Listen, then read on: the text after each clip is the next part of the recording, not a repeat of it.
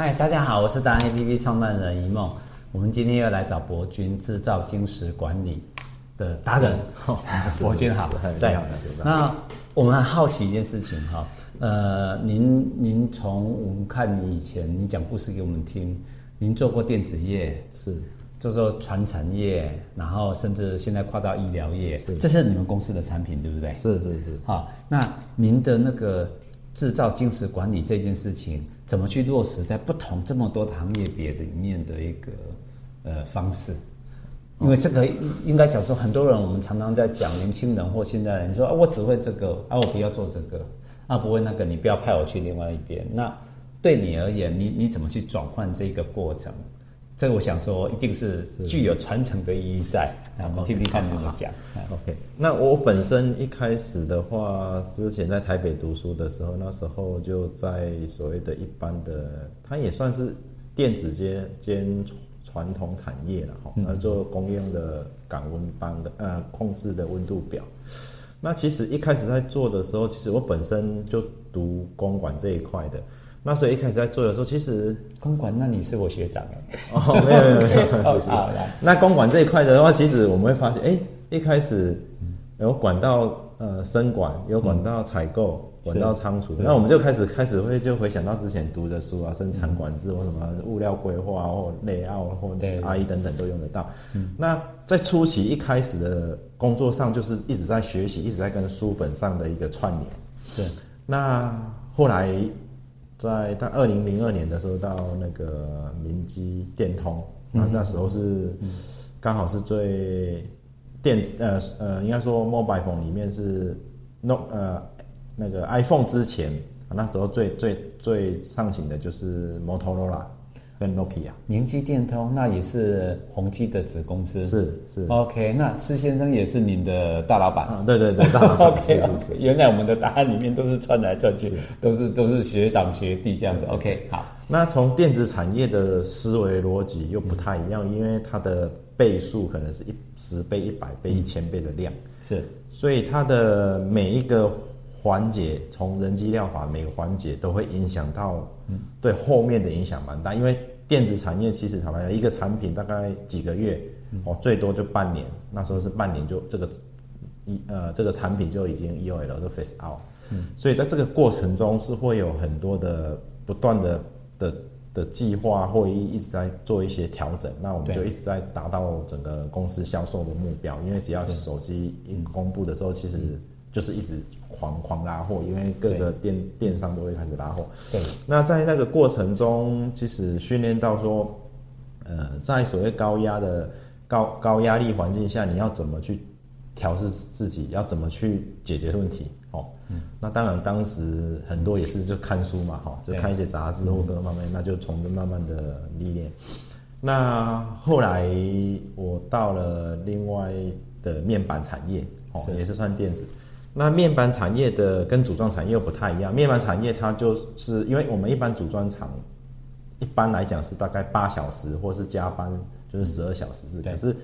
面板产业是二十四小时制，所以它的产能你只要一掉了就是救不回来，一掉救不回来就是可能一些面板大厂就过来。哦，OK，对对，而且另外一个差别是它的设备的单价都是非常高，所以它只要一停。像之前宣召就是说，奥林幕府，你只要一小时停就抠到哪边，两小时抠到几小时抠到上，一直往上抠。OK，, okay 哦，那这个又是另外一个关卡，是说以前组装业重点是会在人跟设呃人跟所谓的料，可是到面板产业里面，除了人料是基本必要的话，那重点就是设备。哦，那从面板里面，我们又又可以学习到所谓的 TPM，就是整个你全面的一个一个设备的一个管理，嗯，所以在那个过程中，从慢慢的这样历练，那后来就有机会去外派，外派之后也学习到说，嗯，呃，国外你，你外派到哪里？呃，我外派在欧洲的捷克。哇靠，那很厉害的，不好意思，不好意思，对，那是我们仰慕的啦。捷克是一个很漂亮的地方。那那海外的模式是这样，对。在我们亚洲一般的的思维逻辑，就是大大老板说什么话，嗯，可能我们就叫他下去，下面基层就会照着做。是，可在海外，我曾经在管理上，我曾经发发现过一件事情，就是我跟基层人员说，这个我们大老板有特别特别要求说，这个东西要做一些整整理或是一些整顿的，一些就是比较形象是基础的五 S。嗯，那当下当时的的 keeper 就是 warehouse 的 keeper，他就跟我讲说，那是你们老板，不是我老板，你跟我们领班讲。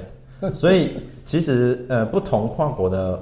的状况，其实思维逻辑不太一样。那还有一次，就是我发我那时候晚呃大概晚上他七点多，想说奇怪，那一台货车大货车为什么上完货他怎么不开走？叫他开就是不开。那时候我搞不太清楚，后来去了解才知道，因为欧洲的卡车它有一个类似控制的一个盒子，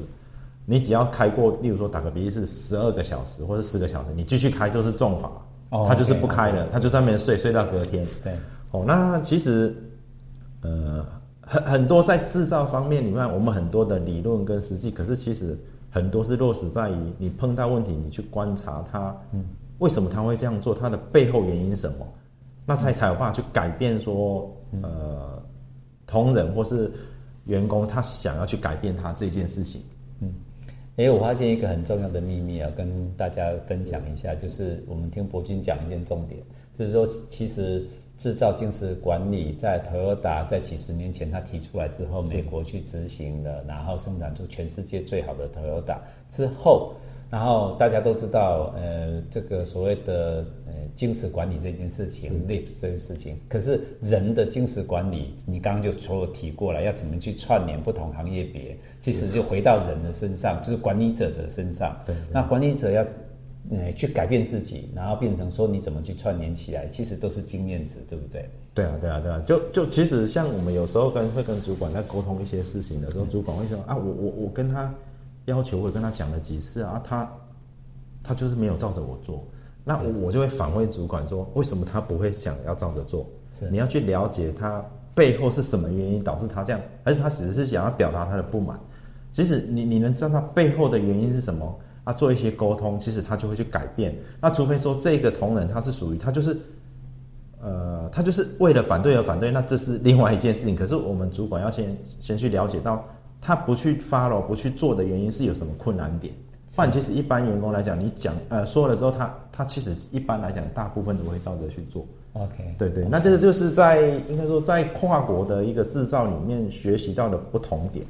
那后来的话，嗯。我就有在最后有在到那个医疗产业嘛，哈，是。那因为公司在二十，就是现在这个医疗产业，对对对，还是之前还是医疗产业，就是明基明基三丰这一块。啊，因为宜安是明基三丰百分之百子公司。OK，哦，那其实我在之前是在呃医疗的设备哈，那从医疗这一块哈，不管医疗设备或医疗耗材，它在所谓制造的角度又不太一样，是因为我们以前的模式是说。呃，我可能制造出来的产品符合，就是说针对检验出检验的标准，OK，那就可以正常去出货。可是，在医疗又不太一样，因为医疗其实我们在法规里面有提到，就是说，你当你碰到任何一一件产品的品质问题，你要以病患最大利益为原则这个角度看这件事情。OK，所以它的角度又不一样，因为我们一般的产品，任何产品都会。除了车车用也是以安全为主，其他产品都会以说，哎、欸，我符合顾客户客户的需求，嗯、那呃相对的各方面的品质、成本各方面都 OK，那这个产品就会热卖。可是医疗产品又不太一样，医疗产品是这样，呃，就是以消费者为导向，那其其他之前的制造业大部分都是以制造者为导向，我设计出一个很好的商品给消费者使用，对对对，但是它设计的概念上跟服务的品质是站在我只要是。百分之百，百分之百完美，或者我没有瑕疵，这样就 OK。对，对，对。可是医疗器材的部分就是以消费者为导向，就是你做出来的东西，消费者如果用起来有问题，那一定是解决消费者的问题，对不对？呃，对，其其实这个，我我我我之前在设备的时候，哦，就是那时候在医疗的时候，刚才从电子厂过来的时候，就会会有提炼到一点，就是这样。嗯，我我我我我我据我在了解是这样，你正常的人。不是病患，你在使用任何的产品，就就好用不好用，或是觉得喜悦，或觉得啊这个怎么不好用就这样而已。嗯，重点呢，注意听，再来。我觉得这个开始要讲精精髓了。可可是病患他是已经是在他身体状况不是很 OK 的情况下，你不能让他二度伤害。哦，OK，事实上，事实上，使用者在所有医疗器材里面，使用者他其实不是已经是不 OK 才会使用嘛？对，就跟我们买手机不一样，买手机是我很愉悦，我准备了钱，我就是想要更快乐。对，对，可是所有医疗器材都是提供给，因为他本身已经不舒服了，对，所以他站在心理学跟消费学的立场，还有服务这个所谓的让他更安心的问题，就他的规格更高就对了。那这个拉回来就要问说，呃，您那您在管理制造这个部分，你怎么去带动这件事情？事实上，嗯，制造精实管理，我一直在强调这个主题这个话的原因是，呃，事实上看到一个重点了，就是商品都都会出来，像这样商品都会出来，可是，在医疗器材里面，其实你们会连续的得冠啊，然后得制造出很好的商品是，呃。应该源源自于你的部分，因为我们的厂长、我们的制造者，你对这个事情态度的看法，对不对？应该这样讲，对不对？因为会有一个竞争力的存在，包括你之前的累积经验。嗯，我我的想法是这样，就是说，应该是说，我们传达我们想要让员工了解到，说你知道这个产品，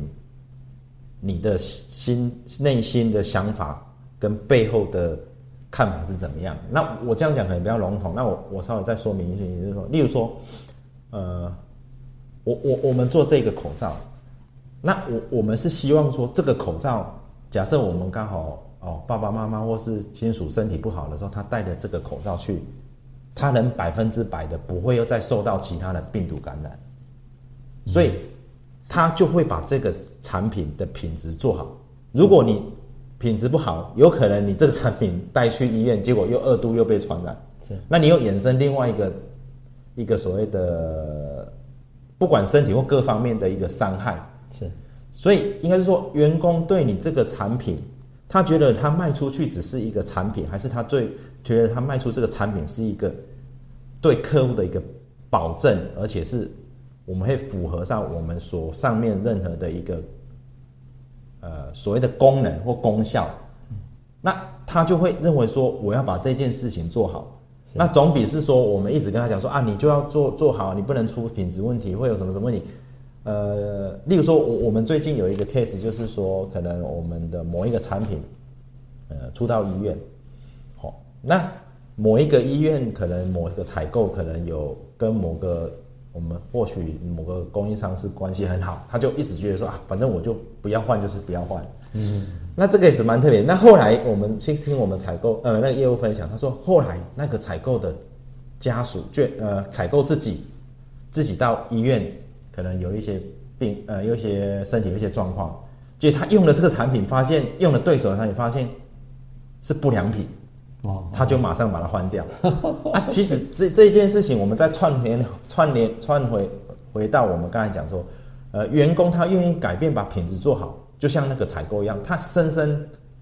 体会到说这件事情，嗯，是跟他自己觉得有关有关联性，而且他这个产品出去是会伤害到别人的，嗯，所以他就会会愿意把这件事情做好。对对，那其实如果每个同仁都有这种想法跟认知的话，那其实。我们的产品做出来，其实它背后存在的是在于说，是那一种信念跟整个公司的文化，而不是在于一个产品的一个制造。秘密来了，是呃原理都知道了，你也找出原因在哪里了。那我们很好奇，要来挖宝，你是怎么样把这个概念传导到给员工，带领他们，然后制造出这么连续好几年的顶级业绩的？